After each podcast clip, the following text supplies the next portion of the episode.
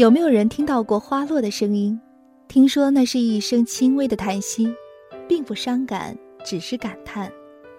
从花开到花落，那一季繁华，一季灿烂，就好像青春也是易然，爱情也是易然，人生也是易然。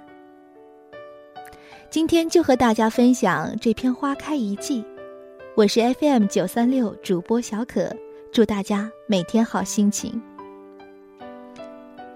独倚着清风拂过的窗沿，皓月被厚重的阴霾悄无声息的遮掩着，丝毫不留痕迹。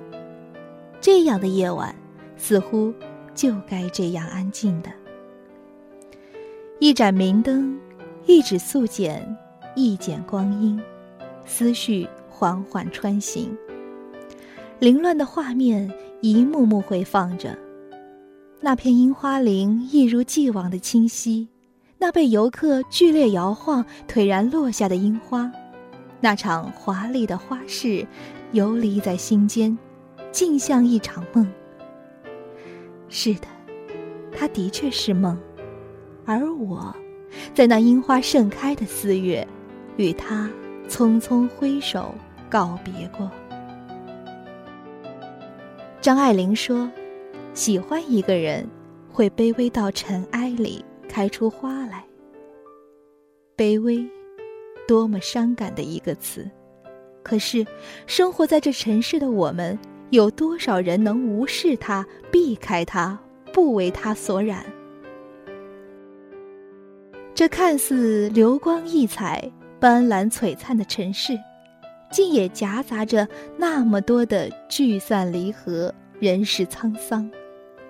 只是，当一切都暗淡了，那残缺的情感，竟容不下内心里有一席之地储存记忆，决绝的想把它遗弃在岁月里，任其被风干、被雨蚀、被埋葬、被遗忘。